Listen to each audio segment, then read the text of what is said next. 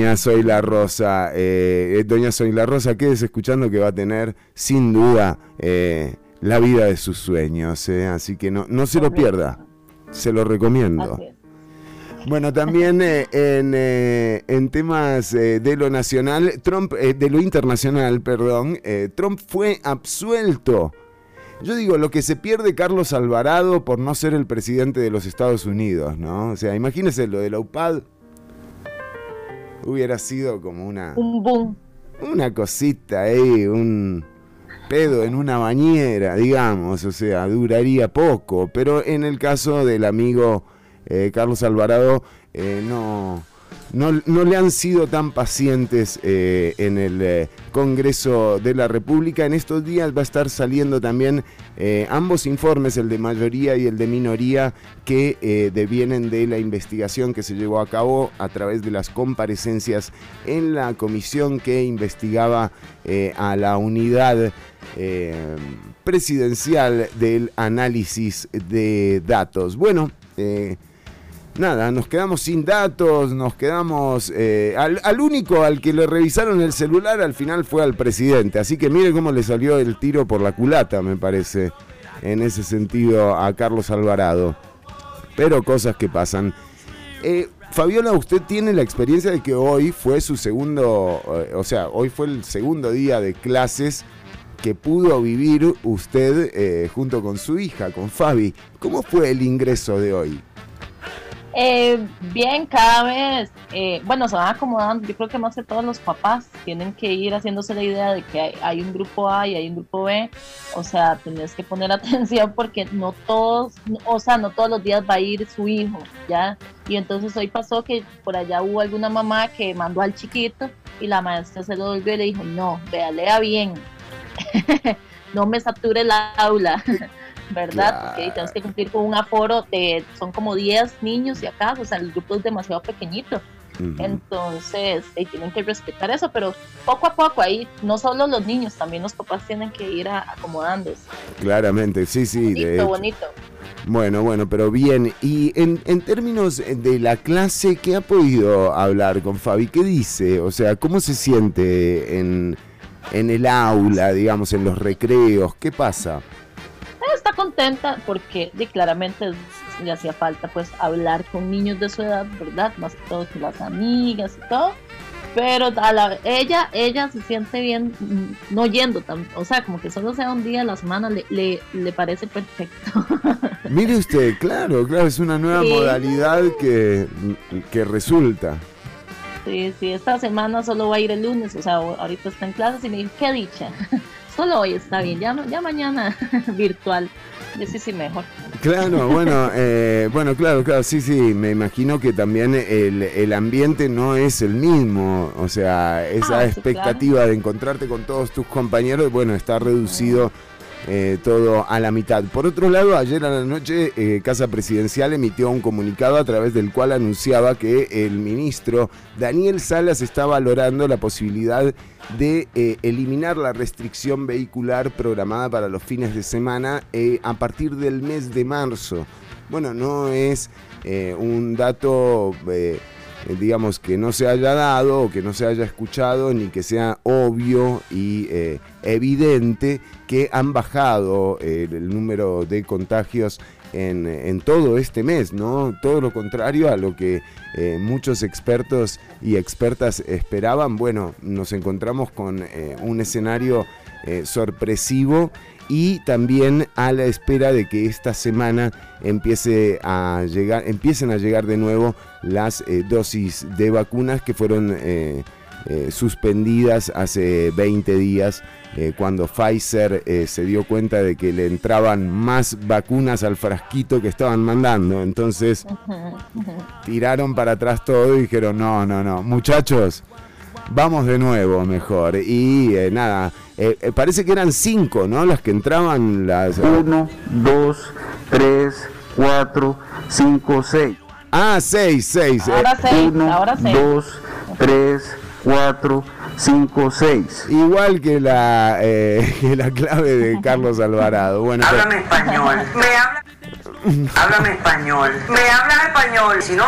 Bueno, un saludo también para todas y todos los que están viendo a Josué, a Geisel, a José Luis, a Steven, a Mauricio, a Yeudi, a Luis. Les decimos que pueden seguir escuchando el programa en vivo. Arriba están, eh, arriba del posteo están los enlaces eh, a través de los cuales puedes escuchar tanto una bulla radio online como Radio Nova CR online. Además, hoy tenemos un programa con muy buena música, realmente imperdible, ya que venimos del día del el amor y la amistad.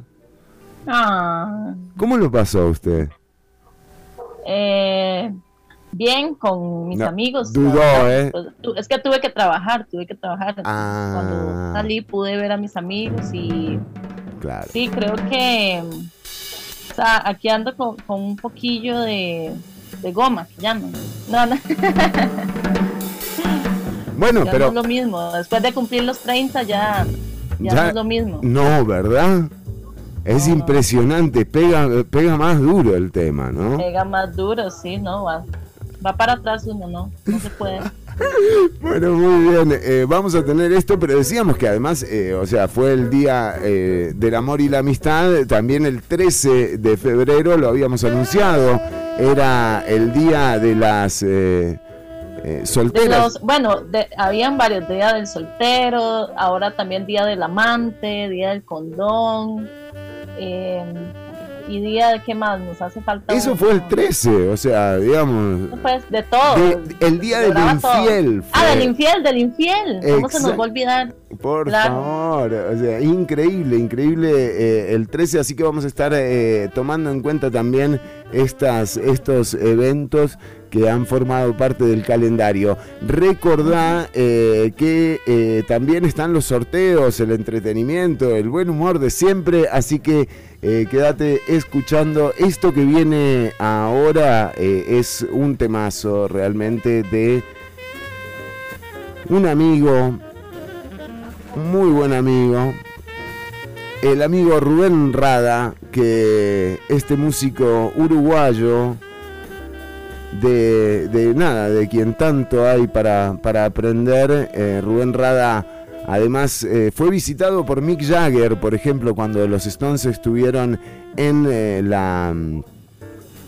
En, en- tocando en Brasil, cuando tocaron en Ipanema gratis, ahí estuvieron los Stones, bueno, particularmente Mick Jagger pidió que lo llevaran a la casa de Rubén Rada y fue, ahí está filmado en el documental, así que pueden, pueden ir a, a verlo en cualquier momento. Esto es Rubén Rada, justamente, amándote.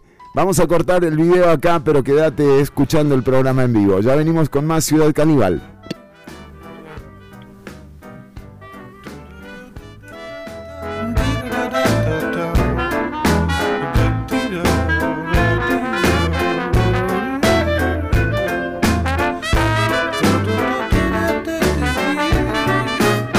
Algún día verás que me voy a morir amándote, amándote, amándote. Algún día sabrás lo que ha sido vivir amándote, amándote, amándote. Algún día verás que me voy a morir amándote, amándote, amándote. Algún día sabrás lo que ha sido vivir amándote, amándote, amándote. Y fue así que me dijo, no te enamores de nadie, no te enamores de nadie, me dijo, no te enamores de nadie. Y fue así que me dijo, no te enamores nadie, no te enamores de nadie, me dijo, no te enamores de nadie.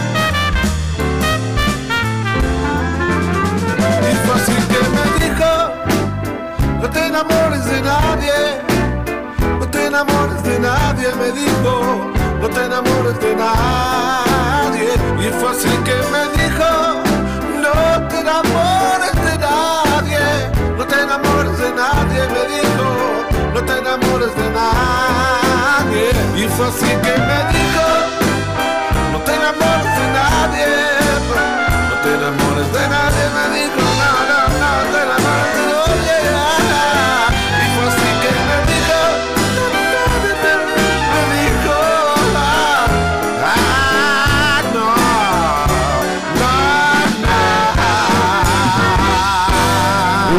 clásico de Daniel Biglietti por este genio, Rubén Rada, amándote. Bueno, la vida de tus sueños, ahí nomás, a punta de puro deseo y atracción. ¿Sería así? Bueno, esa es la idea. Ojalá. Esperemos que así funcione eso que, que les vamos a comentar hoy. ¿Cómo Pues funciona? sí, esto? la, me encanta, bueno, me encanta la canción que está ahí de fondo, era como que me quiera hablar del tema. Entonces, eh, tenga la vida de sus sueños con estos consejos. Qué lindo, qué lindo suena, qué qué lindo lindo. suena, por favor. Y además, vea, para, si para empezar bonito, vamos a empezar con una, una frase de Buda que dice, Me gusta. lo que piensas, lo serás. Lo que lo que piensas, Ajá, lo que piensas, lo serás. Lo que sientas, lo atraerás. Lo que imaginas, lo crearás. Espérese que voy a anotar eso. Ok, lo que piensas Vamos. lo serás. Ajá, lo Ajá. que piensas, lo serás. Sí. Lo que sientas, Ajá, lo atraerás. ajá. Y lo que imaginas, lo crearás. Uh, me gusta esto, ¿eh? Vean qué bonito. Entonces, esto viene muy acorde al tema porque hoy vamos a hablar un poco acerca de la ley de, la atracción. Obviamente es un tema pues bastante amplio, pero vamos a tratar de, de resumirlo, ¿verdad? Para que nos quede claro a todos. Entonces, ¿qué pasa con esto? Hay gente que conocemos, que, amigos, amigos que usted dice, este mae sí es alado. Sea, Va no mal. sale de una, se mete en otra y solo broncas y broncas. Una broncas. bronca tras otra. Y, Hoy Claro. voy a ser muy duro con su persona. sí, sí. Entonces llega el momento en que uno dice, ¿qué será? Porque di, obviamente a todos nos pasan cosillas di, feas en la vida, es- pero este mae siempre está Ahí en una bronca. Exacto. Siempre algo le pasa cuando no se dobla el tobillo, todo, siempre hay algún problema.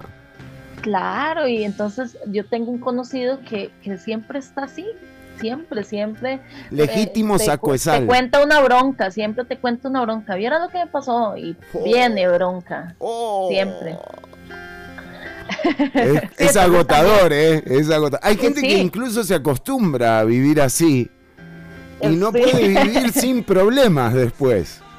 Correcto, es como una bronca con patas, ahí anda. Lo que serviría es que esa gente se alquile como para asumir problemas de otros, ¿no? O sea, estaría bueno que, o sea, haya un tipo, eh, ese que le gusta tanto eh, los problemas, que diga, bueno, mira, pasame un par de los tuyos, yo me hago cargo, como para tener algo de qué quejarme.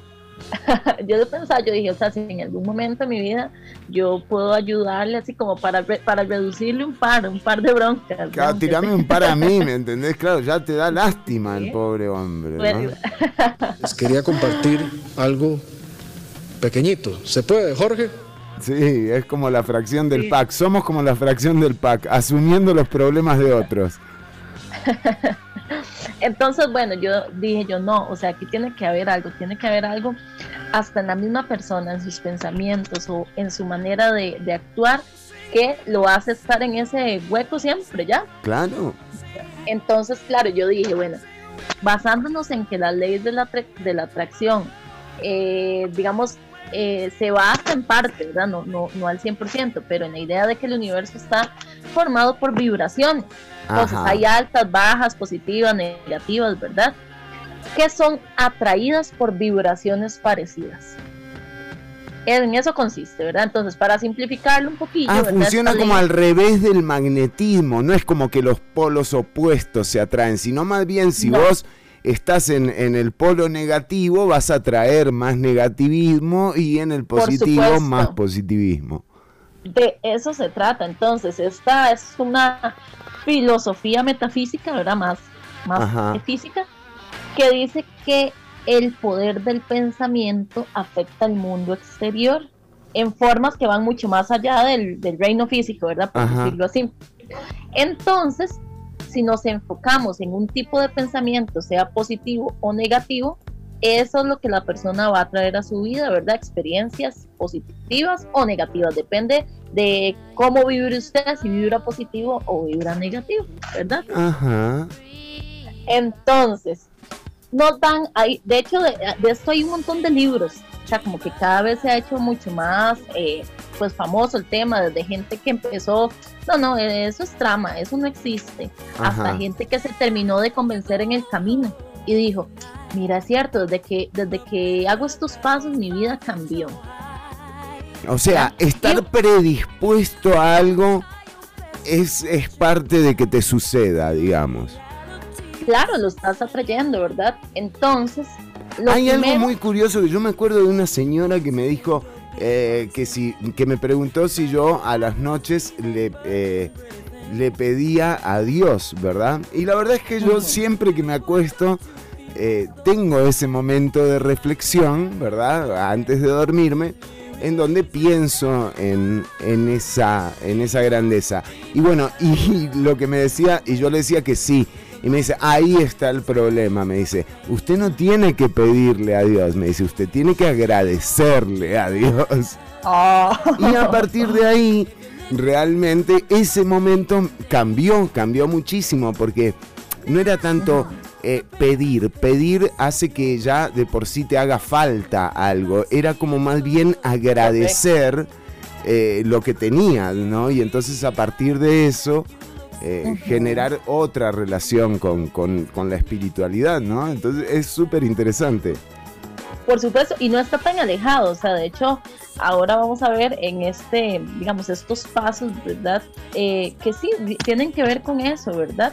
Más allá de las creencias, es como el pensamiento, ¿verdad? Cómo podemos cambiar el chip y a partir de ahí todo, todo cambia. Por favor, cambie, cambiemos el chip. Ahora que viene, ahora viene con, ahora viene con la vacuna, es lo bueno. Ah, bueno, de una vez, si hablamos, ah, no, todavía no hablamos en ruso. No. Ok. Bueno, lo primero, como casi todo en la vida, verdad, es definir qué es lo que realmente quiere. ¿Por qué? Porque a veces pasa que usted eh, desea algo mucho. Un ejemplo. Y cuando finalmente lo consigue, se da cuenta que tampoco lo disfrutó tanto. O no sintió la satisfacción que creyó esa, que, iba a sentir. O sea, fue, o sea, lo puso más expectativas de lo que. Ajá. Y no es, una decepción. Exacto.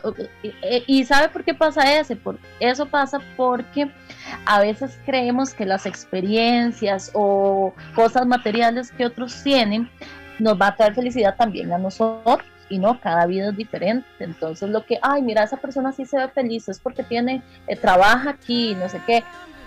No, y él tiene otra vida. Al rato usted con ese mismo puesto no se va a sentir feliz tampoco. Mire usted, o sea, Claro, claro. Eh, eh, la percepción de uno no, no necesariamente es la realidad del otro. No dejemos que el optimismo... No. No, ¿cómo? No, no, dejemos que el optimismo... No, no, no, se debe estar... Y veo el ánimo, no dejemos que el optimismo... A ver. No dejemos que el optimismo, más bien no dejemos que el negativismo sea el que nos ah. ah. embargue. Gracias, sí, no, no, me preocupé por un momento, ¿no? Dije, está todo al revés. Sí, claro, no dejemos que nos embargue.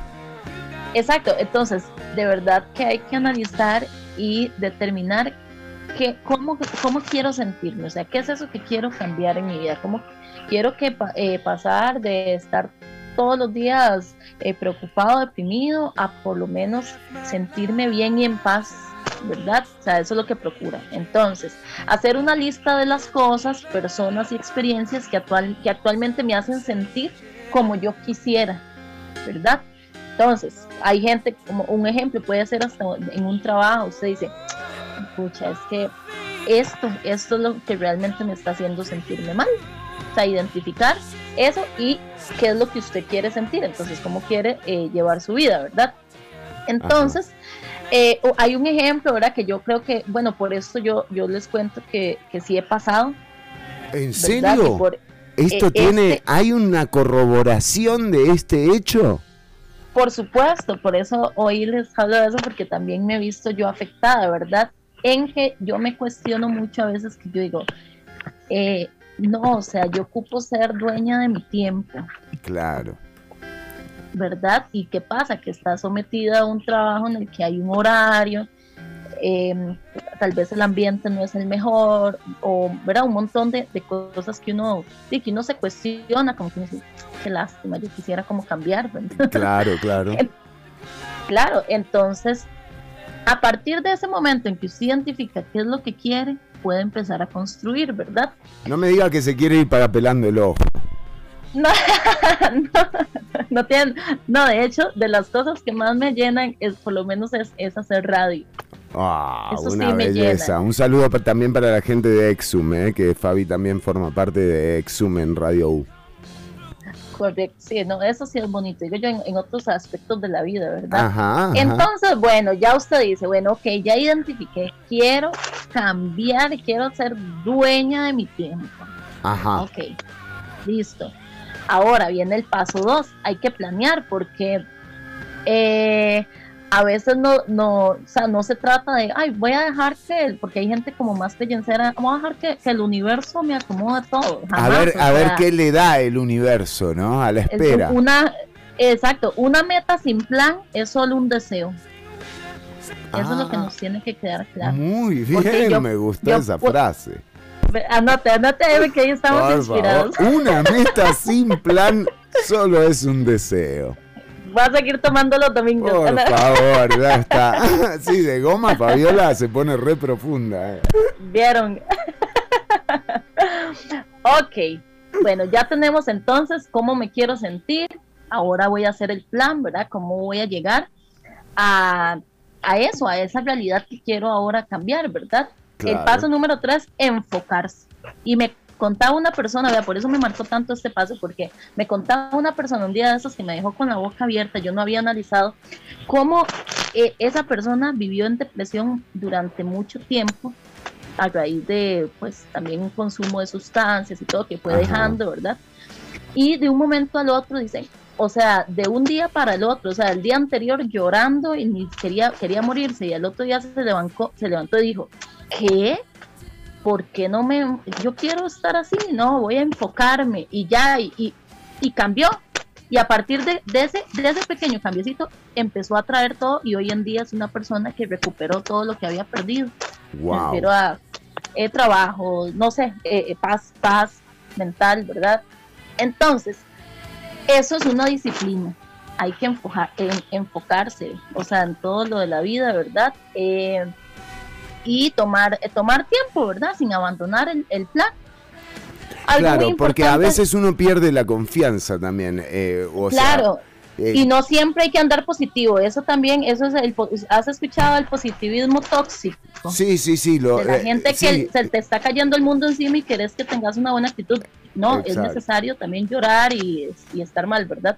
Entonces no hay que tampoco ponerse en eso de negar, negar lo que te está pasando tampoco ayuda, ¿verdad? O sea, digamos, si hay algún motivo para sentirse mal, eh, hay que experimentarlo también. Sí, sí, sí. Exacto. Y eso de la meditación es un paso. Y bueno, ahí vos que, en las noches, ¿verdad? Como que pensás en todo lo que... Un ratito, tampoco es así, pero sí, es un ratito, sí.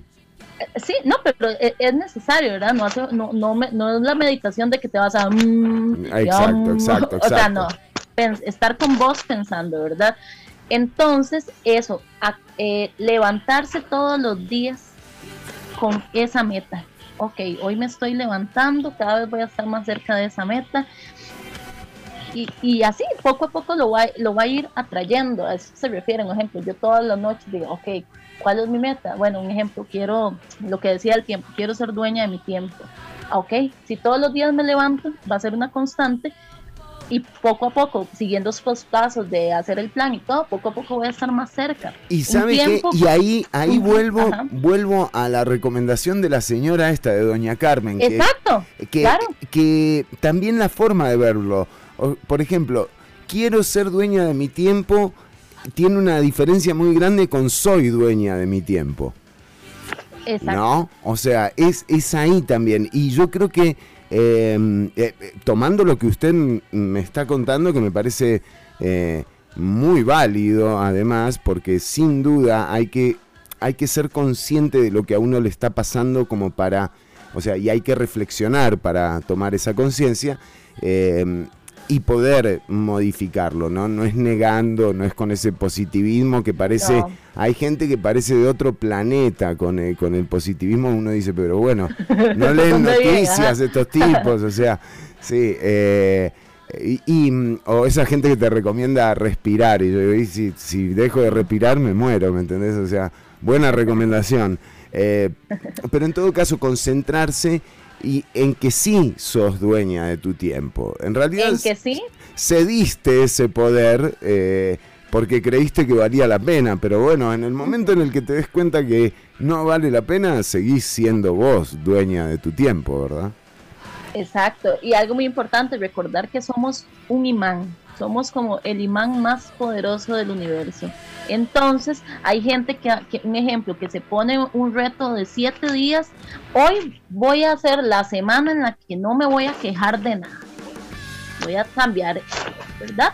Entonces voy a pensar en cosas positivas. Y se han dado cuenta que tenían mucho que agradecer o por qué estar contentos. Lo que pasa es que, es que se centran tanto en lo que, en lo malo que está pasando que se olvidan de que hay cosas buenas que también se están logrando, ¿verdad? Entonces, es todo un descubrimiento. Si en siete días ven, ven un cambio, imagínense lo que puede pasar en un mes, en un año, ¿verdad? Claro. O sea, el tiempo es oro. En un día que usted tome la decisión de, empezar, cada día va no a estar dejemos que el optimismo no no no no dejemos que el optimismo no Carlos veo el ánimo no dejemos que el optimismo no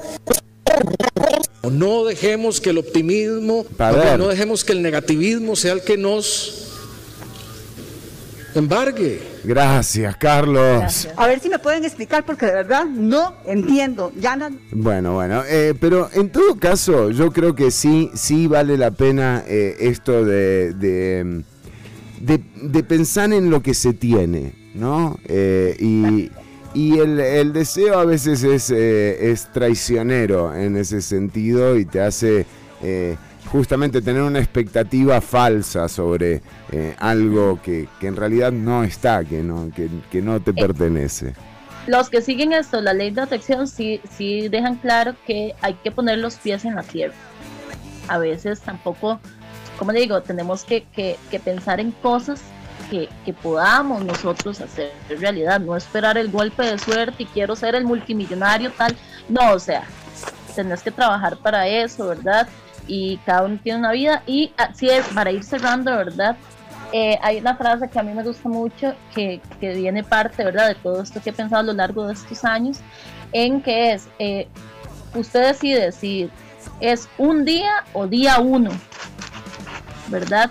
Entonces yo creo que lo mejor es inclinarse a que día uno vamos a empezar desde ya y ahí paso a paso, o sea, van a ver que, que, si empiezan a cambiar, más allá de creer en la ley de la atracción, por lo menos llenarnos como un poco de pensamientos más positivos, ¿verdad? Para pensar con cabeza fría y enfrentar mejor las dificultades, porque sabemos que siempre van a haber problemas, ¿verdad?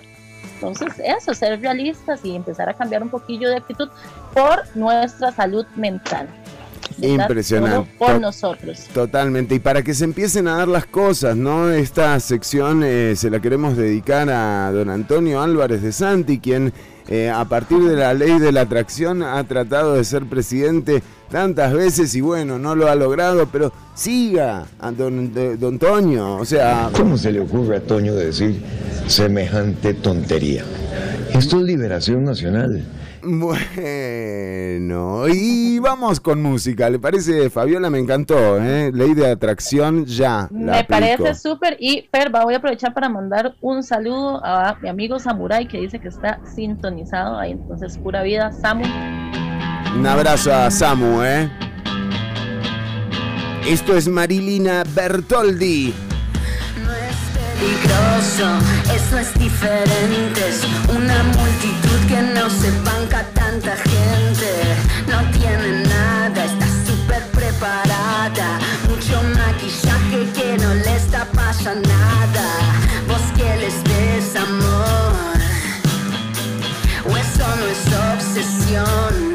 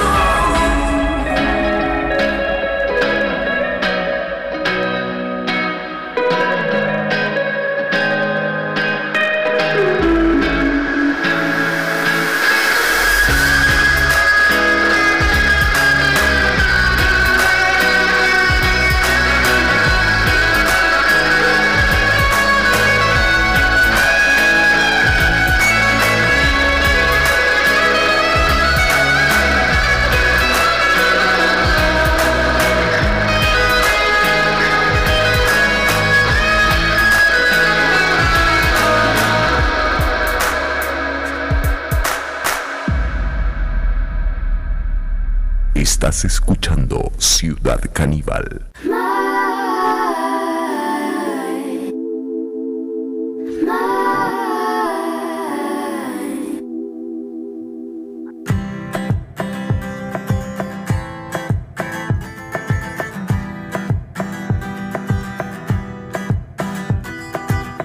Alone, gum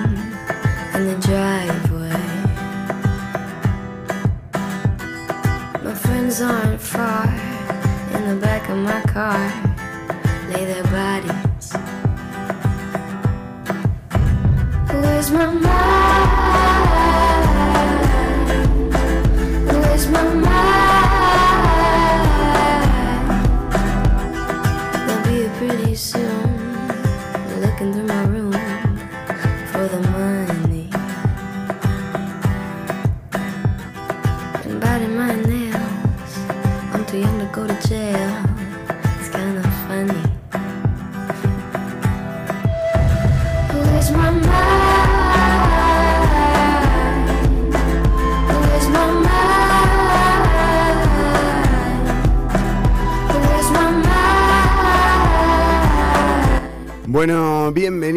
nuevamente a esta transmisión, ahora justamente con un tema de actualidad que nos debería tener ocupadas y ocupados a todos. Eh, tiene que ver, por supuesto, con eh, la solicitud eh, o los proyectos que vienen en torno a la solicitud del préstamo por 1.750 millones de dólares al FMI, un tema que empezó el año pasado a los tropezones y que parece eh, no deja de tambalearse. Para charlar sobre este tema nos acompaña el economista Luis Paulino Vargas, a quien es un placer, como siempre, tenerlo. Eh, busquen el, el blogspot de eh, Luis Paulino Vargas, sonar, sonar con los pies en la tierra, porque justamente entre, entre los excelentes artículos que van a encontrar ahí, eh, hay uno, hay- los dos últimos me parecen espectaculares, don Luis, y, y no porque anuncien algo, un buen augurio, sino más bien porque detallan muy bien este camino ya trillado, como usted dice en uno de sus artículos, de recurrir al FMI. Bienvenido a Ciudad Caníbal. Eh, buenos días Fernando y buenos días a la audiencia. Yo muy feliz de estar aquí compartiendo un ratico con ustedes y muy agradecido porque le haga eh, propaganda a mi blog. Pues también le- les recuerdo a la gente, te recuerdo a vos a la gente que en mi página de Facebook hago publicaciones todos los días y pues también ahí hago, pongo algunas tonterías en Twitter, pero Twitter es como muy limitado. A mí me encantan sus tweets. Eh, don Luis, soy fiel seguidor suyo. Además, me encanta porque despotrica, usted pega, o sea, eh, para todos lados, ¿eh? Lo- lo que pasa es que Twitter es como tan limitado. En la página de Facebook sí le da un chance un poco más amplio de compartir algunas ideas y pues ahí siempre estoy escribiendo y como usted lo mencionó también, que mi blog, que es donde pongo artículos ya más grandecitos, más elaborados, que para la página de Facebook pues son como, como excesivos para la página de Facebook, entonces eso sí lo pongo en el blog. Don Luis, ¿cómo podemos abordar este tema eh, y que nuestra audiencia también eh, entienda que no tiene que ver con, con, eh, algo eh, ideológico en contra del Fondo Monetario Internacional, sino más bien con una situación que ha sido creada a partir de políticas que se han tomado en el país durante los últimos 30 años? ¿Cómo explica usted este escenario a través del cual, el, o sea, la hacienda pública necesita plata, pero parece que su única fórmula es recurrir al Fondo Monetario Internacional. Bueno, Fernando, se me ocurren de momento dos posibles respuestas ante esa pregunta. Primero, eh, hay que revisar los antecedentes que es el Fondo Monetario Internacional, que ha hecho. No es un recién llegado, no es un recién conocido. El fondo tiene una historia larga, entonces uno puede, uno debería revisar lo que ha significado el Fondo Monetario Internacional en el mundo a lo largo de las décadas y lo que uno se encuentra es muy poco alentador. En general, cada intervención del Fondo Monetario Internacional en distintos contextos, en distintos momentos históricos, eh, ha aterrizado, ha desembocado en respuestas muy desacertadas frente a las situaciones eh, para las cuales la participación del fondo estaba siendo convocada. Entonces, habría que empezar por ahí. Hay una evidencia histórica eh, que lo que le indica a uno es que el Fondo Monetario Internacional ha venido coleccionando a lo largo de muchos años, ha venido coleccionando un largo rosario de fracasos en cada una de sus intervenciones.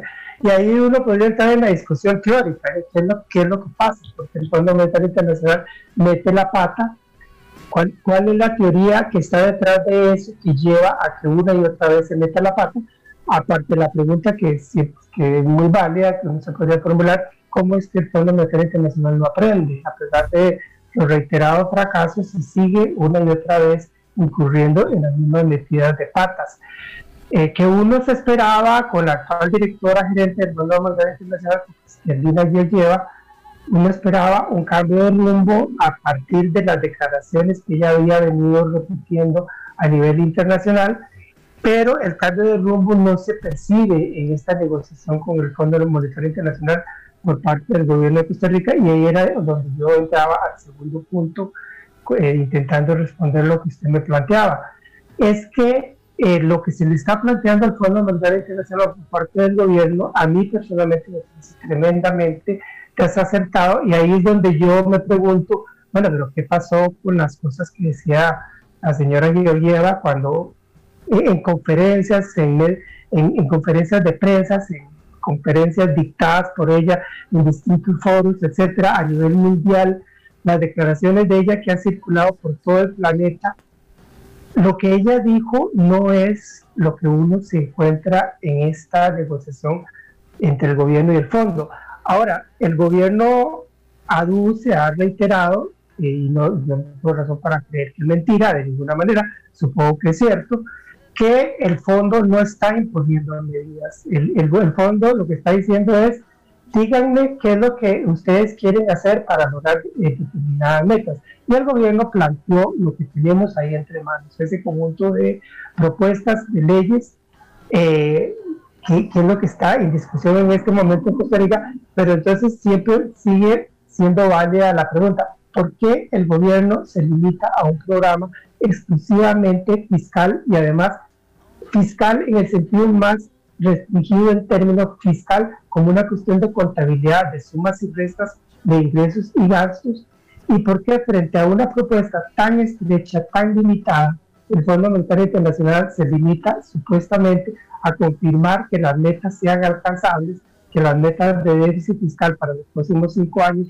sean alcanzables y que esas metas en el déficit fiscal permitan que de aquí a 10, 12 años la deuda pública empiece a bajar. No era que el fondo iba a aportar un enfoque más amplio, porque ese enfoque no se ve por ningún lado, porque estamos en Costa Rica, porque nos están metiendo en Costa Rica en, en, en la horma de un zapatito sumamente estrecho, que es un zapatito donde lo único que caben son contabilidades de gastos y ingresos eh, del sector público, de, pues de estimaciones del posible déficit fiscal para los próximos años y estimaciones de la deuda pública para los próximos 10 o 12 años, mientras los problemas económicos del país van muchísimo más allá de eso, y sobre todo cuando tenemos un problema tan acuciante, tan, eh, tan extremadamente grave como es el problema del empleo. ¿Por qué un problema tan fundamental como es el problema del empleo, que está afectando la paz, la tranquilidad y la dignidad de la vida de, mil, de centenares de miles de familias en Costa Rica, ¿por qué eso está del todo ausente en estas propuestas? Porque todo lo de eso que es tan fundamental, que debería ser prioritario, queda literalmente librado a lo que el libre mercado pueda resolver por sí solo. Bueno, ¿por qué? Porque evidentemente también per me permito contestar sin eh, solamente con la base de lo que uno ha leído, no haciéndome el conocedor, pero eh, esa pregunta para mí tiene la respuesta en el ministro eh, de enlace con el sector privado, André Garnier, que es realmente quien eh, pareciera que gobierna el país porque se maneja con una impunidad digamos, eh, notoria, ¿verdad? Al decir que, por ejemplo, no quiere pagar eh, los impuestos a las casas de lujo y esto le costó el puesto eh, a varios ministros anteriores y bueno, y a don André Garnier ahí lo tienen ad honorem en un puesto totalmente inventado, pero sin duda manejando las riendas de- del gobierno, ¿verdad? Creo que, que por ahí viene la respuesta. Usted nombraba eh, casos a los que hay que recurrir como evidencia de lo que ha sido el Fondo Monetario Internacional en Argentina. Ayer falleció eh, un expresidente que justamente fue punta de lanza de toda la eh, renovación neoliberal de los años eh, 90 y quien también eh, cumplió a cabalidad con eh, lo que le pedía el Fondo Monetario Internacional.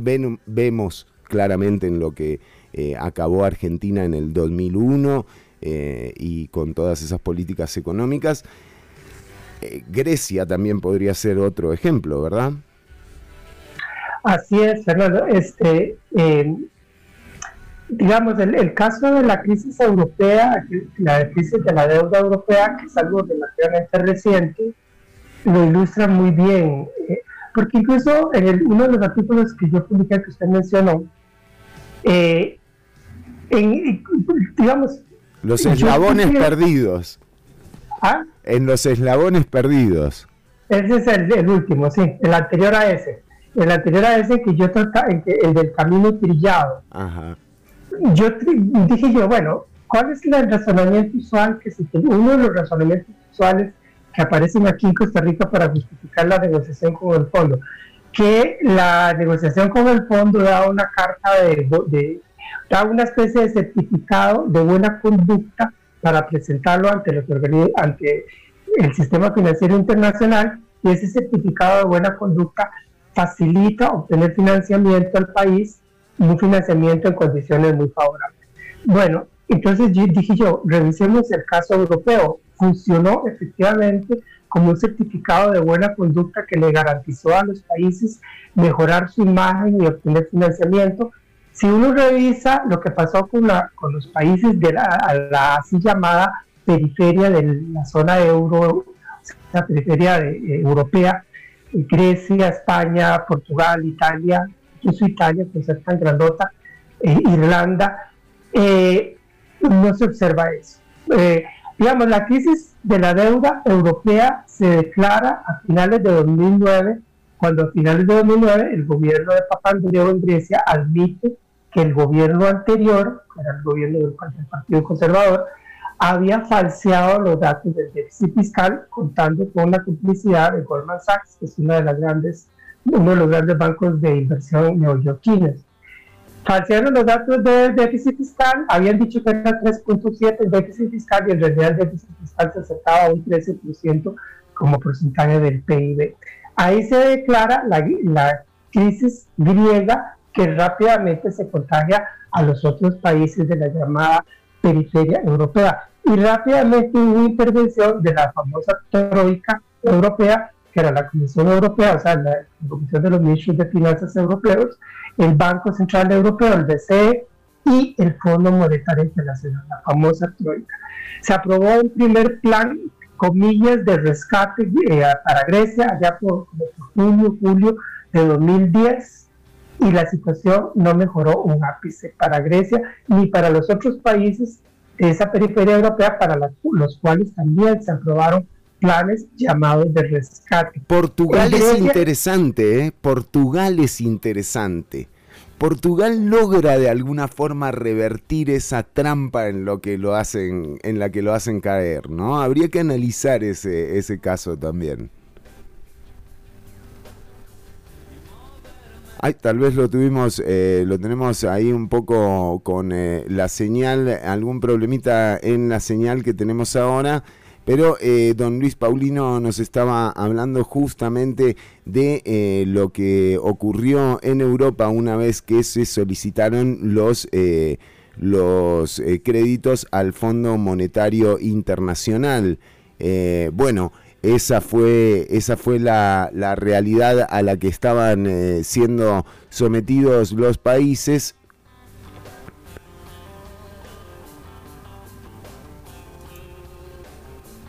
Y, eh, y, bueno, y esto fue lo que generó también el, eh, el, el problema y el, eh, y la situación que tiene, por ejemplo, hoy Grecia, eh, que es un país que hasta ha tenido que vender parte de su territorio eh, para volver, eh, para, para de alguna forma sostener la economía. Ahora, mientras logramos reconectar con, con don Luis Paulino y con Fabiola, que tuvimos un problemita eh, de señal, les decimos eh, también que pueden descargar la aplicación de Una Bulla en el Play Store. Eh, en las transmisiones en vivo que hay posteadas en Facebook, podés encontrar los links que te hacen ir tanto a, las emisiones en vivo como a la descarga de la aplicación en Play Store. Podés encontrar además la aplicación, eh, además la aplicación en eh, la tienda Huawei también y eh, y de esta forma podés acceder rápidamente al, eh, al, al programa y a la programación también de una bulla radio.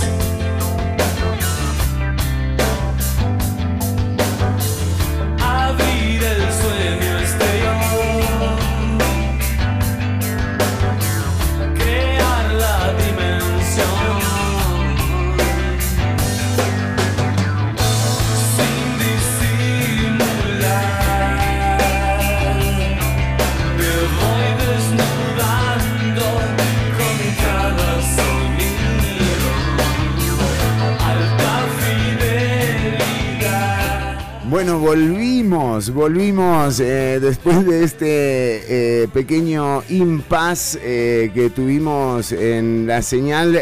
Retomamos eh, el tema. Costa Rica está a las puertas de solicitar un préstamo con el Fondo Monetario Internacional. Hablábamos de las evidencias que había en el mundo sobre lo que había pasado incluso con, con Italia, nos decía don Luis Paulino. Vargas Solís, quien eh, se encuentra con nosotros. Don Luis, gracias por la paciencia. Sí, Fernando, no te preocupes, esos, esos accidentes pasan a cada rato.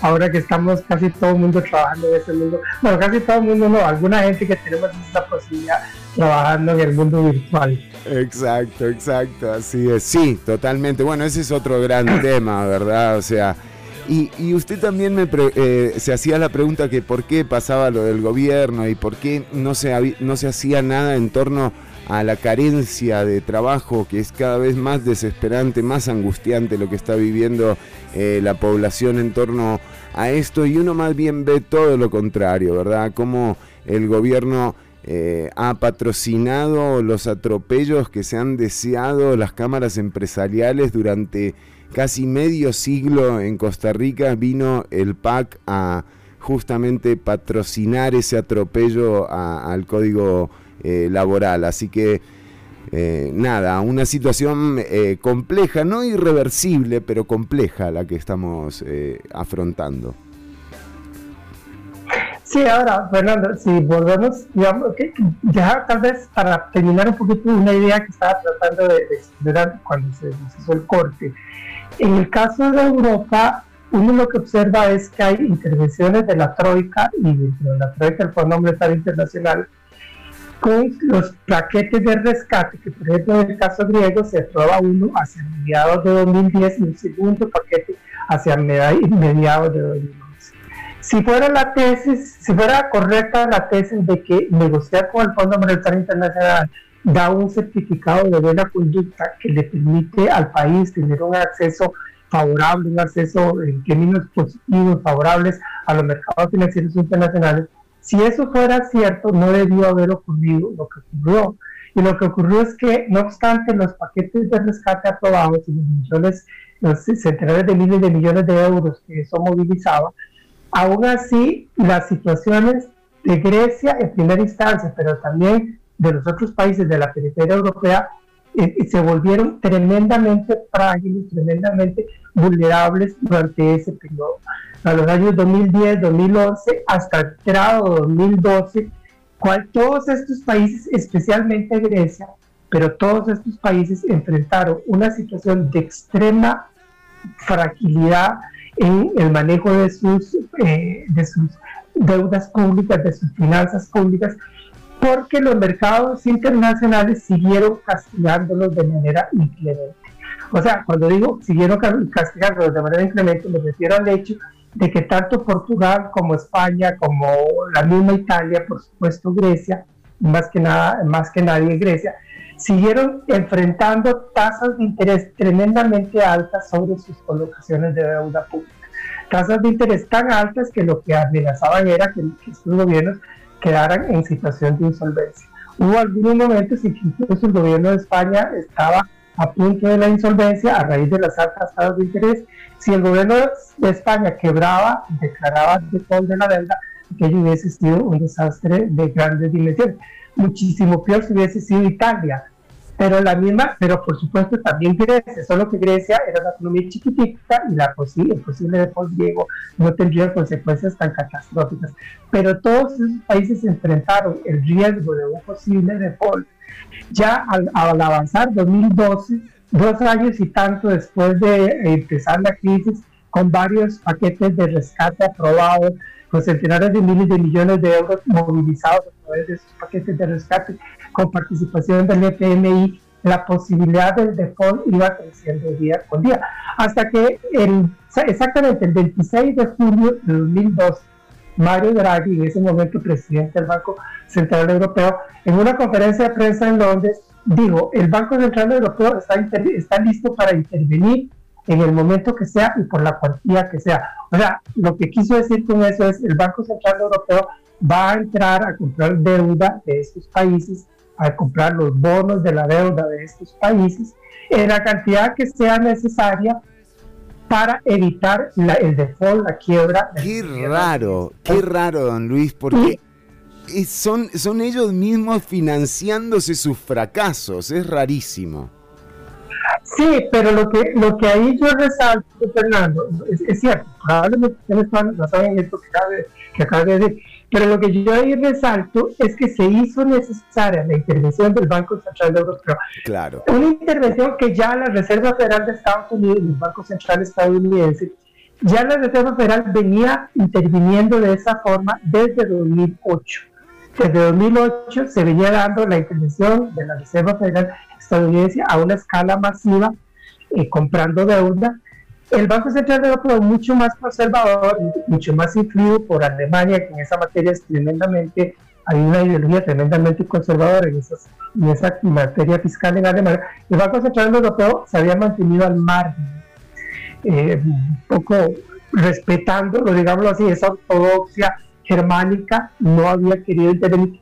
Pero ya la situación llegó a un límite tal con todas las intervenciones del Fondo Monetario Internacional. Ojo, y esto lo resalto, con la intervención del Fondo Monetario Internacional desde hacía ya dos años y medio, por lo menos. La situación, sin embargo, llegaba ya a un punto tan peligroso que no le quedó más remedio al señor Draghi de decir vamos a intervenir. Igual que lo ha hecho la Reserva Federal desde hace, en ese momento ya había, hacía casi cuatro años que la Reserva Federal venía interviniendo masivamente. El Banco Central Europeo dejó transcurrir todo ese tiempo. Y eso agravó tremendamente la crisis. Y ahí llegó el punto donde dijo que o intervenimos o intervenimos. Porque si no esta carajada va a explotar. Bueno, eso fue lo que frenó la, la explosión. No frenó la crisis. Claro. O sea, no, no, no, no confundamos. Grecia siguió con una crisis terrible cuyas secuelas siguen totalmente vivas hoy día. Se superar, para superar esas secuelas de esa crisis pasarán décadas probablemente. Probablemente hay cosas que Grecia perdió que jamás las recuperará. Territorio, de hecho. ¿Ah? Territorio, de hecho, perdió Grecia. Pero particularmente, por ejemplo, una pérdida terrible para Grecia es toda la gente joven, súper talentosa que ha emigrado. Gente con formación universitaria, gente altamente talentosa, ingenieros, médicas, etcétera, gente muy buena que dijo aquí no, no estamos haciendo nada. Lo- Los, viejillos no nos vamos a ir del país. Si fuera, por ejemplo, el caso que pasa en Costa Rica, ya uno a estas edades empezaba a ir. Pero la gente joven, en sus 20, sus 30, gente talentosa, se fue. Se, se- se iría. Se- en el caso de Diego, de Grecia se fueron, muchos se fueron. Bueno, la Grecia fuga de cerebros. perdió- ¿no? Sí. ¿Ah? La famosa fuga de cerebros, claro, que es de gente y que normalmente es gente joven muy talentosa. Claro, claro. Ahí la pierde. ¿verdad? Eh, bueno, todo eso para decir que tenemos evidencia como para dudar que el fondo sea el camino apropiado, ¿verdad? Podríamos mencionar otros casos del sudeste asiático, mencionaste Argentina en el 2001, la América Latina en los 80, la famosa década perdida de los 80 de América Latina, está, está eh, ligada, pegada, está amarrada el nombre del Fondo Monetario Internacional. Fondo Monetario Internacional, Banco Mundial, Departamento del Tesoro de Estados Unidos. No por nada a eso se le llamó el proceso de Washington, porque fueron las políticas impuestas desde Washington por tres organismos que tienen su sede en Washington, que son Fondo Monetario Internacional, Banco Mundial, Departamento del Tesoro de Estados Unidos, y que dieron lugar a la, a la década perdida de América Latina con tremendas con- secuelas en temas de pobreza, de, bueno, de marginación, de desigualdad, de retroceso social y económico. Bueno, No, y esos ve- son los- veamos lo que pasó con Chile, ¿verdad? O sea, el caballito de batalla del neoliberalismo, eh, quizás eh, la pandemia eh, también colaboró a opacar un poco lo que venía pasando en, en Chile, que fue el primer país que se levantó, o sea, empezaron con 30 pesos del subterráneo chileno y empezaron los estudiantes, pero las movilizaciones que se llevaron a cabo en Chile evidenciando los índices de desigualdad que ocultaron perfecto durante 30 años de los medios de comunicación eh, sus funcionarios, bueno, fueron, mm, han sido muy evidentes y siguen siéndolo. Chile va a una constituyente, a una constituyente. Es así, ¿verdad? El ejemplo de Latinoamérica, el ejemplo de, progreso. Es, eh, es. es evidente, ¿no? Y ahora, don Luis, eh, la, la idea de este gobierno está claro que es que la economía se reactiva, una idea que también tiene evidencias de fracasos, eh, que se reactiva a partir de darle estas platas o estas, estos fondos a las empresas. Em, digamos, eso ya es una idea del gobierno. El gobierno va por eso. Carlos Alvarado y André Garnier quieren eh, que estos, y, y Don Elian también, el ministro de Hacienda, quieren que estos fondos eh, lleguen al país en, en abril, en mayo a lo sumo. Em, ¿Cómo, ¿Cómo se puede asegurar uno de que no sea tan dañino esto? Tampoco es tanta plata la que se está pidiendo, ¿verdad? O sea, en los otros casos que hemos mencionado, eh, los montos de, la, de los préstamos son muy, mucho más altos. Estos 1.750 millones de dólares eh, no parecen ser mucho eh, comparado a otras solicitudes de préstamo. Pero ¿cómo podemos hacer para que no sea tan dañino esto que van a hacer? Eh, Fernando, tal vez hay varias cositas por, por aclarar. Primero, son 1.750 millones en tres años. Claro. No es que los 1.700 se desembolsan de un solo, ¿verdad? Sino que se van desembolsando a lo largo de tres años. De manera que en promedio serían un poco menos de 600 millones de dólares por año. En segundo lugar, eso no va a las empresas, eso va exclusivamente a financiar al gobierno. A, a- a- probablemente va a lo que a, donde han ido los fondos de organismos internacionales que se han recibido en el último año. Que todo ese dinero, en vez de ir, por ejemplo, a reactivar la economía y generar empleos, que es donde a mi juicio deberían ir, se han destinado a refinanciar deuda, bajo, bajo la premisa, bajo la idea De pagar que lo- más lo barato. que les- Ah, exactamente, que lo- que les interesa es sustituir deuda, comillas, cara, deuda interna cara, que tiene tasas de interés más altas, por deuda externa más barata. Pero ahí hay una serie de falacias de por medio, porque por un lado uno se pregunta, ¿y por qué no hacen lo que se podría hacer para bajar las tasas de interés de la deuda interna?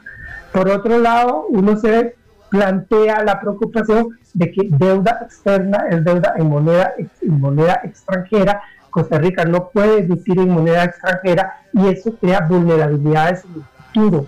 Si el país no es capaz de generar la capacidad productiva que le permita responder a esas obligaciones en moneda extranjera, eso puede significar problemas en el futuro, como ya lo significó en los años 80, porque la crisis de los años 80 de Fue por el dólar, fue 80 era una crisis de la deuda, ahí sí fue una crisis de la deuda, pero de la deuda externa, una deuda que estaba en una moneda que nosotros no podíamos y, y están, y están aquí muy tranquilamente queriendo acumular deuda externa sin ponerse a pensar que la deuda externa conlleva riesgos.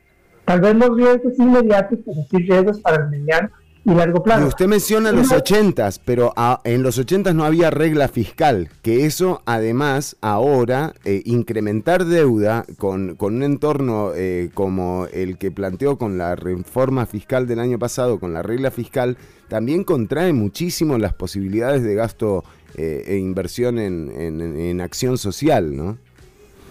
Pero es que, te- sí, digamos, ese es otro de los muchos problemas, largo listado, otro de los muchos problemas dentro de ese largo listado que tiene esto que se ha negociado con el fondo.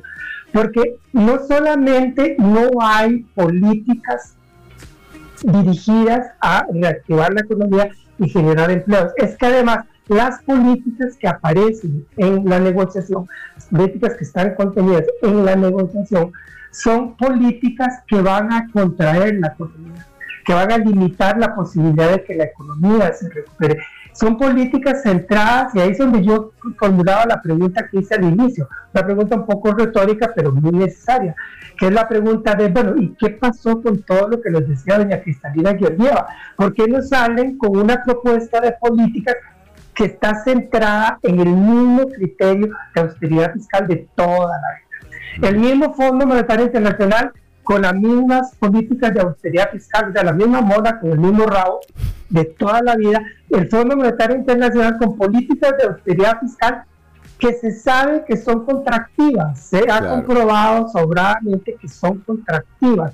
Entonces, vean qué jodido este, esta, esta combinación de factores. Por un lado, no hay nada para reactivar la economía y los empleos. Por otro lado, más bien nos salen con algo que por su carácter, por, por su sesgo austeritario, su sesgo a hacer austeridad, se puede anticipar que va a tener un efecto depresivo sobre la economía.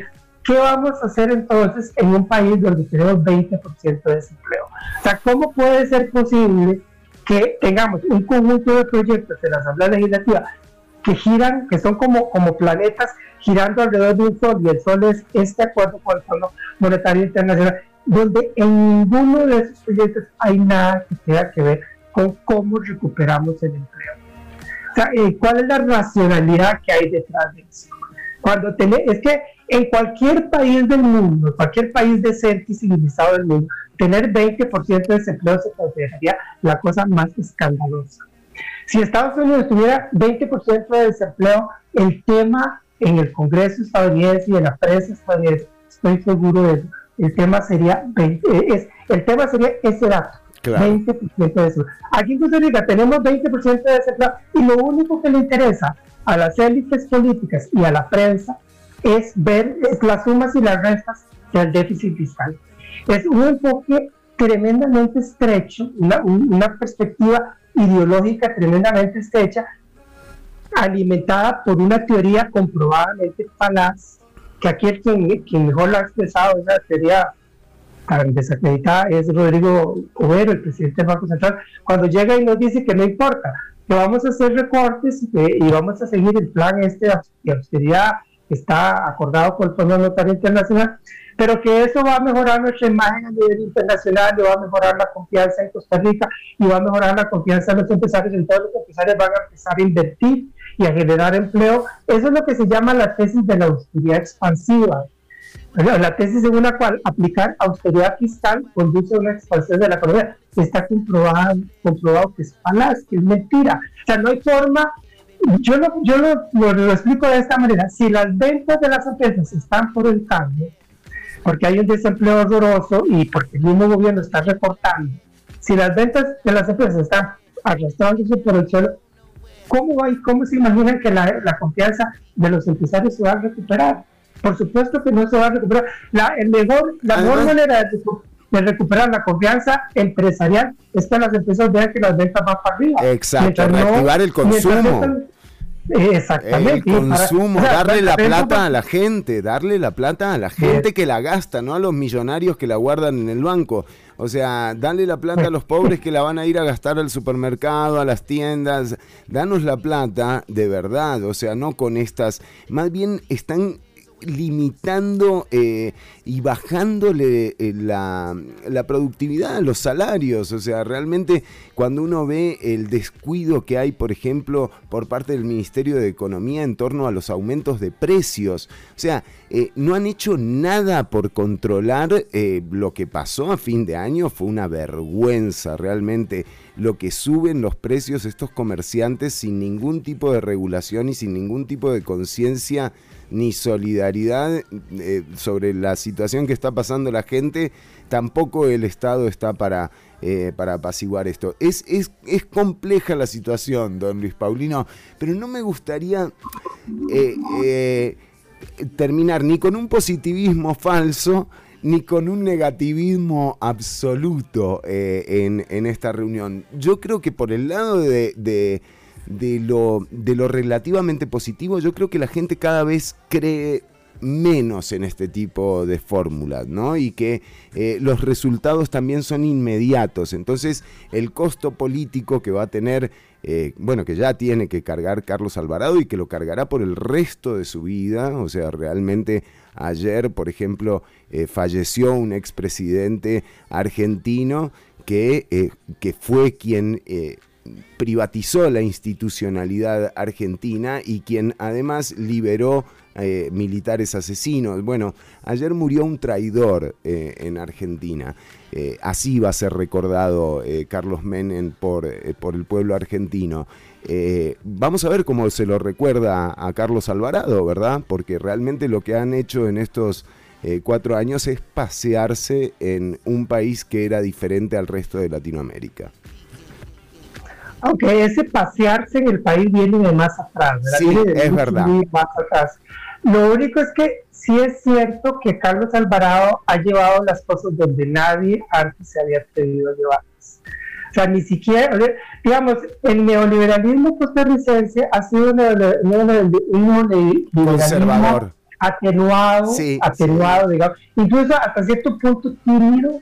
Uno piensa en Carlos Menem, que vos lo mencionaste, y nosotros no habíamos tenido un Carlos Menem. No, no. Lo que habíamos tenido eran, si acaso, un, un medio remedio de Carlos Menem, pero no, no, ningún- no habíamos tenido alguien que llegara a esos extremos. Pero resulta que con Carlos Alvarado pareciera que sí.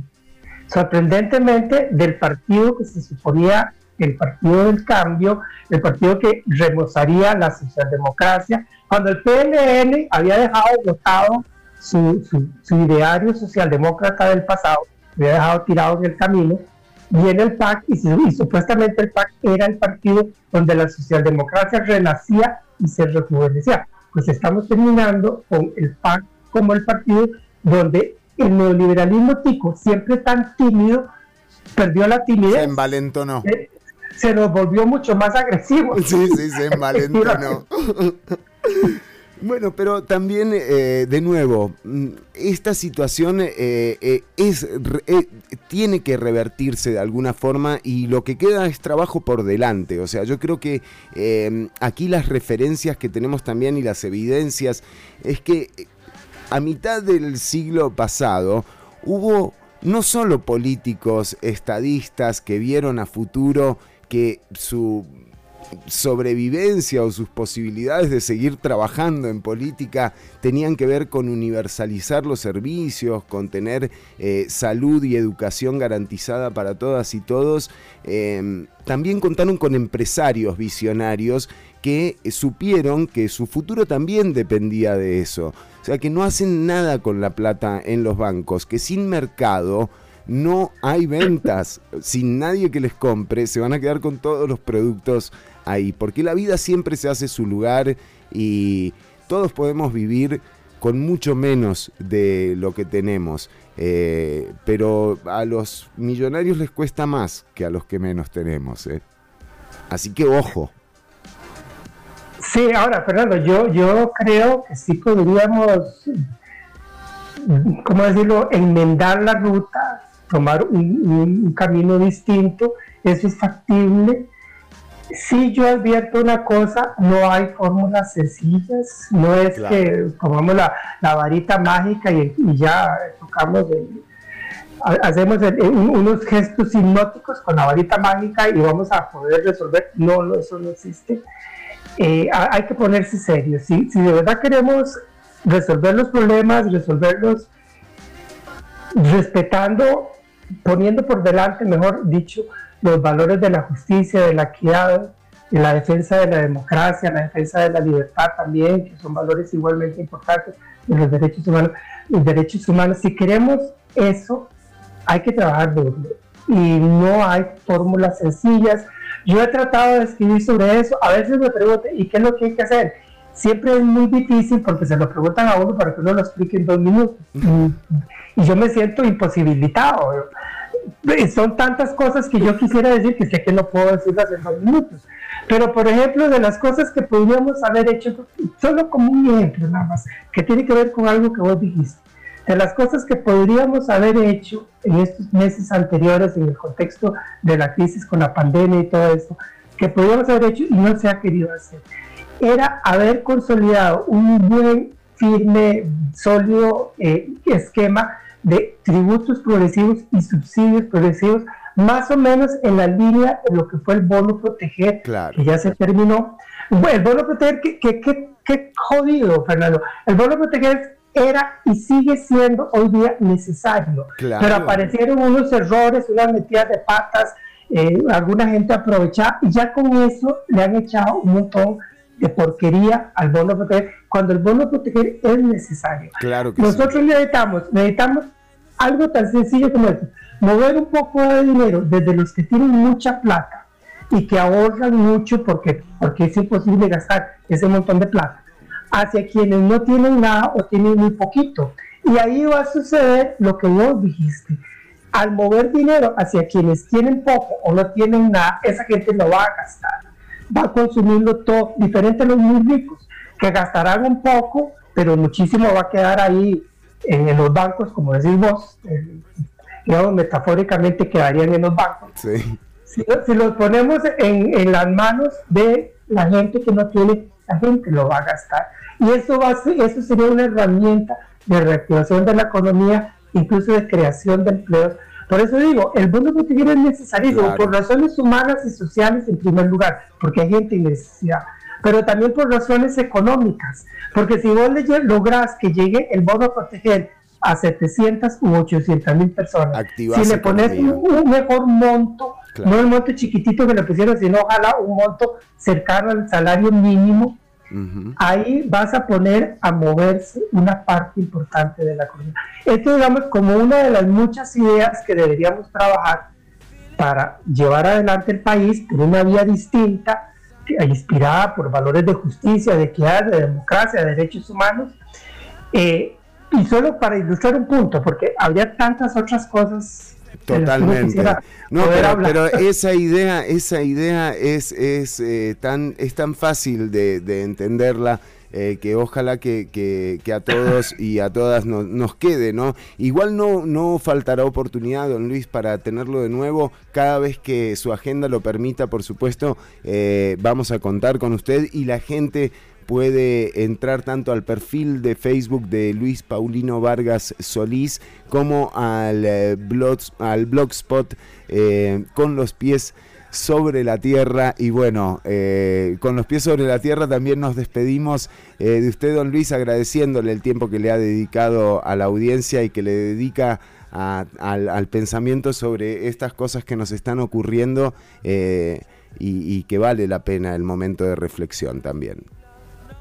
Con muchísimo gusto, Fernando, a la orden. Hasta luego. Hasta la próxima. Nosotros eh, seguimos con más música. Está Fabiola Salas. Eh, recordá que podés seguir escuchando el programa en vivo eh, a través de los links que están en la transmisión del Facebook.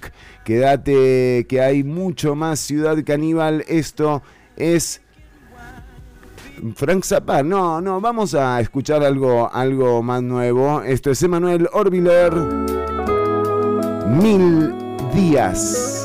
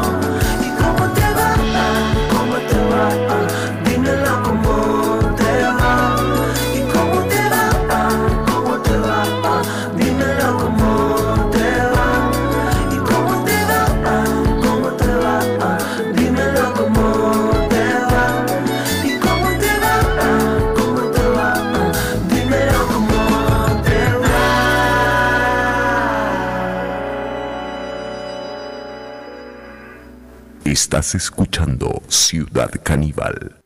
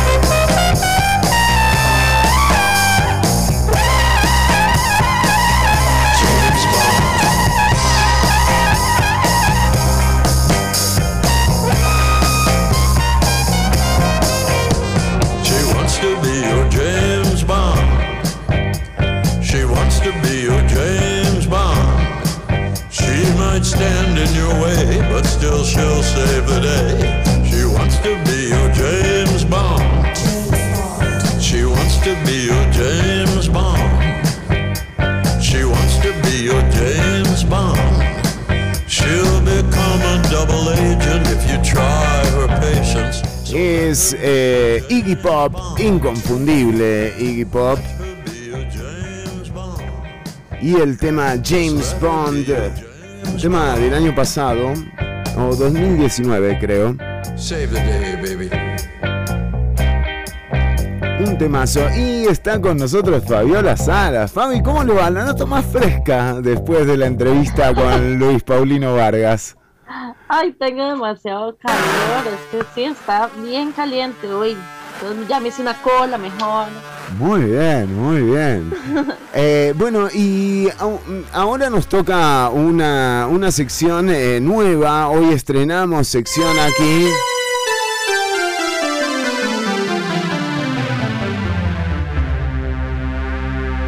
Wow, muy futurista, ¿eh? Wow. No, muy groso lo que han hecho, ¿eh? Claro, y es que Sí, sí, sí, esta gente de producción está a full con los contenidos y atención, eh, quizás no lo sepas, pero eh, Ciudad Caníbal incorporó eh, un algoritmo, que un, un nuevo programa a través del cual es el mismo que usa Saprisa para hacer las formaciones de los equipos. Pero a través de este nosotros desciframos qué tipo de efemérides habrá en el futuro. eh, y, y por eso es que eh, estrenamos hoy una sección eh, que dará muchísimo de qué hablar, estamos seguros, y es efemérides. Lo que vendrá. Bueno, y entre las efemérides de lo que vendrá, claro, mucha gente se pregunta, ¿no? ¿Qué nos depara eh, el futuro? ¿Qué, ¿Qué irá a pasar? Por ejemplo, de acá a 100 años. ¿No? Wow. Año 2121. Te lo digo acá. A ver. En la comunicación, en el año 2121, todavía sigue pasando el que vende huevos a las 7 de la mañana. Eso es un, eso es un evento de comunicación, ¿eh?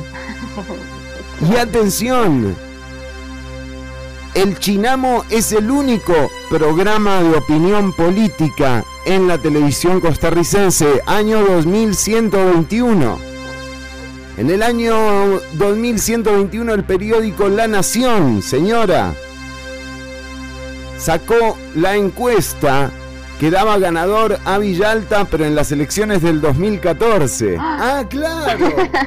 Claro, ahora ya todo tiene La que no sacaron, la que no sac- la sacaron 100, 107 años después. Bueno, algo es algo.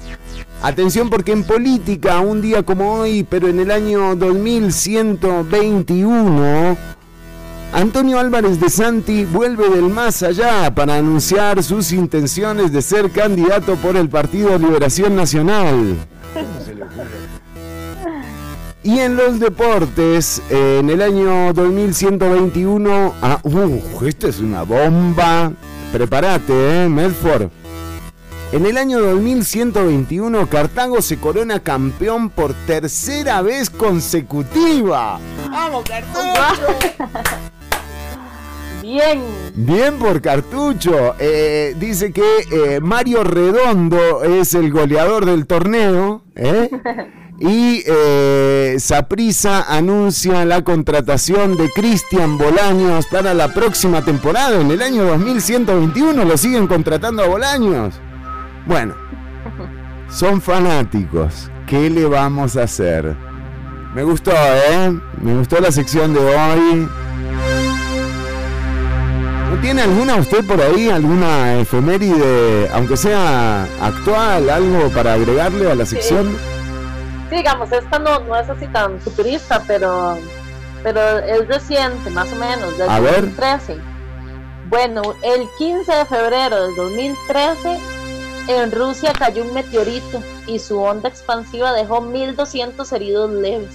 Y esto es muy interesante. Horas después de que, de que eso pasó, eh, pasó un, el un asteroide que le llamaron Duende y pasó a 27.860 kilómetros de la Tierra. Ha sido el objeto espacial de mayor tamaño que se ha acercado más a nuestro planeta. Efemérides. El futuro. Muy bien, ¿eh? Y eso fue en el año, pero esto sí pasó, en el año 2013. Eh, Esto sí pasó. Bueno, muy bien. Y cerramos eh, la sección de las efemérides con eh, la frase del día de hoy. En este caso, eh, a cargo de Leonora Jiménez de Borbón. No me sabe a nada, pero igual me la como.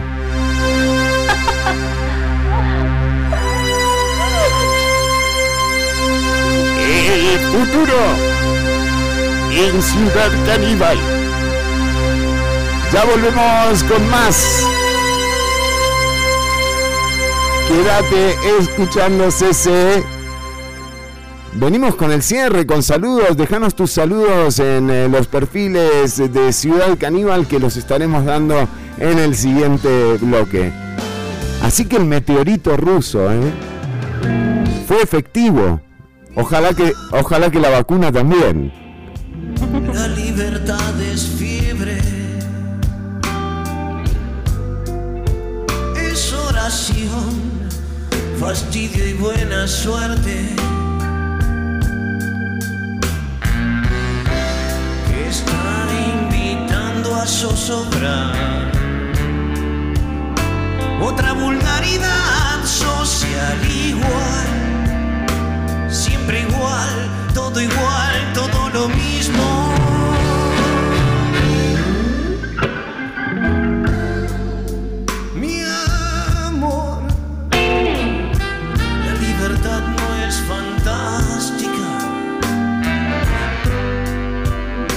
Es tormenta mental que da el prestigio loco.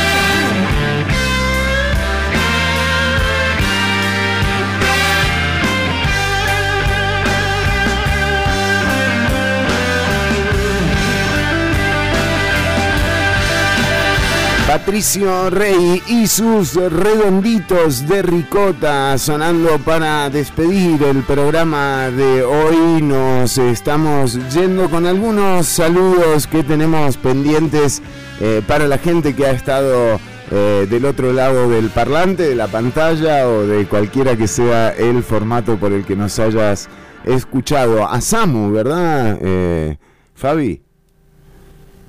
a Samu hay que saludarlo sí o sí. No podemos, no. Tal vez si me. Ahí. Ahora sí. Ah, ya ahora sí. Es el calor. Fabiola, no es la goma, es el calor. Sí, no, ya se me va quitando, o sea, ya eh, no era tanto la goma. ¿Cuánto le dura más o Es que- menos eh, una, una goma? eh, o sea, sí. Depende, depende de la cantidad de alcohol. Lo que pasa aquí no fue la cantidad, fue la, la cerveza específica que me tomé, que no la voy a mencionar, Ah. pero ya yo sé que de esa yo mejor no tomo. De esa no va. Porque, no, porque más allá de la goma es como, como el malestar eh, digestivo y me da náuseas y me tuve que despertar en la madrugada a tomarme una pastilla para el dolor de cabeza y No. todo. o sea, Ah, le pero pegó no durísimo. sí, pero es esa cerveza en específica. Entonces ya yo dije, no, ya esa no. ¿Pero tengo qué es la de la P? Ah, ¿La de la P? es por la cantidad de alcohol que tiene. Ah. Ya, no es normal, es- es- está un poquito más alta. Pero no, no, la cosa no cambiar, tengo que mantenerme en las que siempre tomo. Muy bien, muy bien. Bueno, claro, claro. ¿Verdad? Bueno, muy bien. Eh, nosotros eh, llegamos al final y vamos a eh, dar algunos saludos. Bueno, a Walter que nos estaba escuchando. Ortuño que mandó un mensaje pero después lo, lo borró. No sé si habrá algo, eh, algún Es problema. que- Sí, Yo sí sé que fue. no. Dice Ort- Orti- Ortuño, ¿verdad? Me mandó a decir que eh, te avisara que este esta semana los de signo cáncer van a estar muy sentimentales. Entonces para que pilas con eso. Mire usted. muy, muy sentimentales. ¿Por qué? ¿Qué pasó? Estamos sensibles.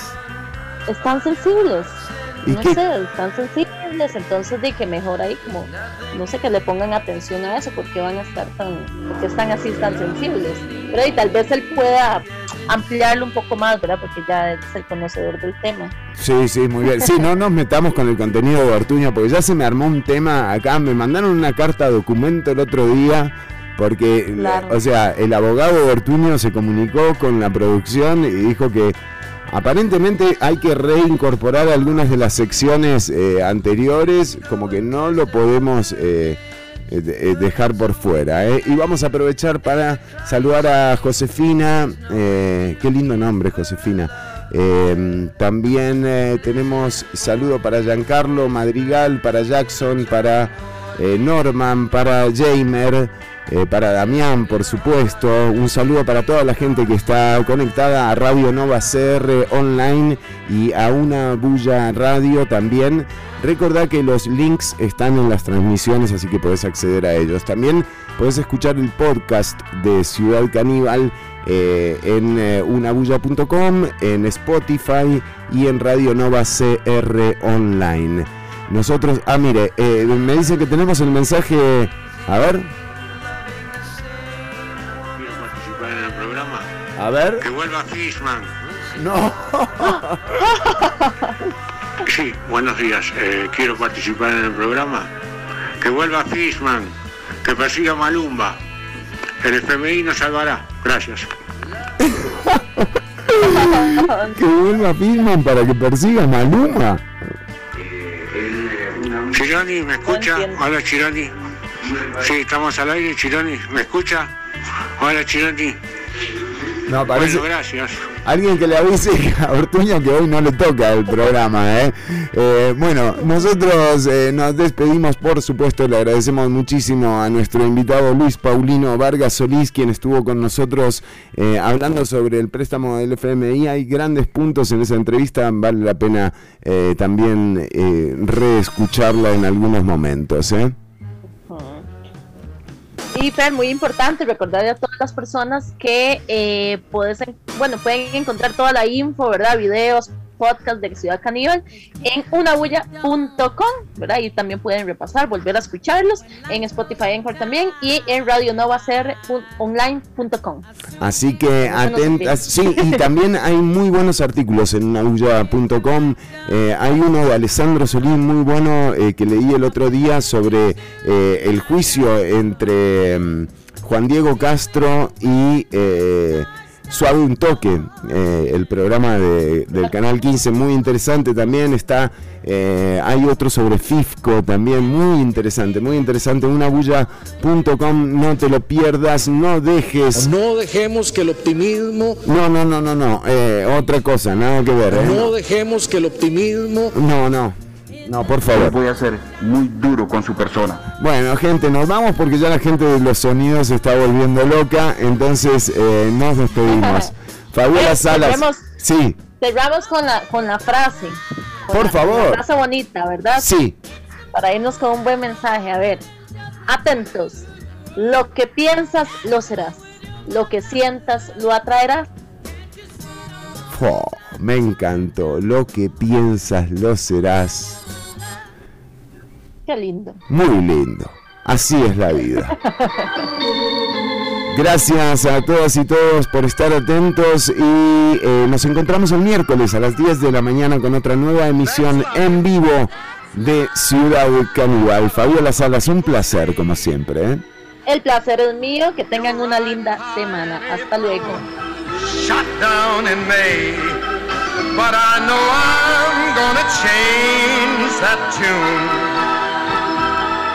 When I'm back on top, back on top in June.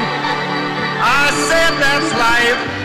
That's life. And as funny as it may seem, some people get their kicks stomping on a dream but I don't let it, let it get me down. Cause this fine old world, it keeps spinning around. I've been a puppet, a pauper, a pirate, a poet, a pawn and a king. I've been up and down and over and out. And I know one thing. Each time I find myself flat on my face. I pick myself up and get que que me está hackeando. Me- se está haciendo pasar por mí. Muchas gracias, chileno. Si lo que siento es lo que siento, ¿cómo va a llegar si ya lo siento? but my heart just ain't gonna buy it. And if I didn't think it was worth one single try, I'd jump right on a big bird